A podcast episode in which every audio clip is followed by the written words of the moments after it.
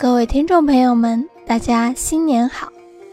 今天来跟大家讲讲我老家的新春习俗。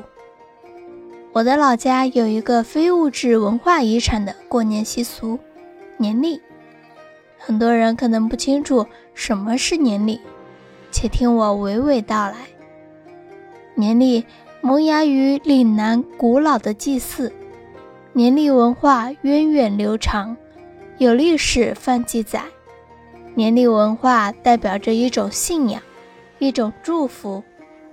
有人认为，年历文化是以先夫人文化、雷州文化为主体，以中青文化为维系，受高粱文化、潘茂名文化、诸神信仰、祖宗崇拜的影响，由历史上多次南迁。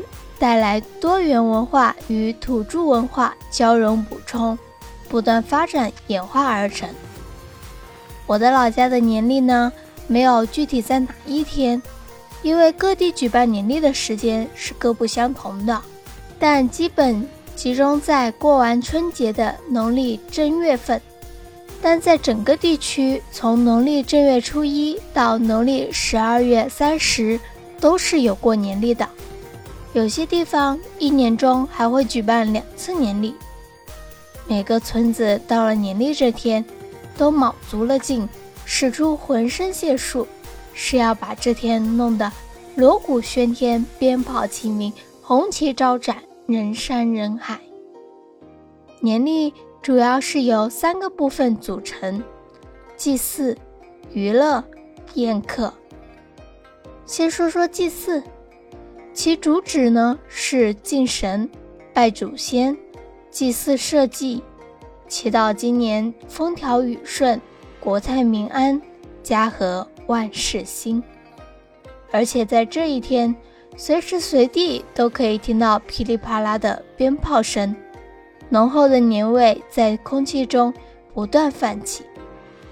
再来是娱乐，这个呢是看年历村子的经费决定的。但少不了的是有舞狮、舞龙、唱大戏等娱乐表演。等到晚上的时候，村子里的家家户户都会放上早已准备好的烟花，一朵朵灿烂的烟花腾空而起，将原本漆黑的天空映照得绚烂无比。最后是宴客，正所谓每逢年历胖十斤。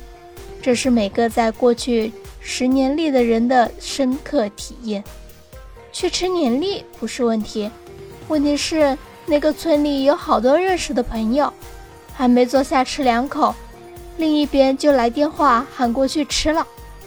从村头吃到村尾，从初二吃到二月底，手拿一箱水果，收获了十斤脂肪，这笔生意连我爷爷都说不亏。最后的最后，小声的告诉大家，我家是没有年历的。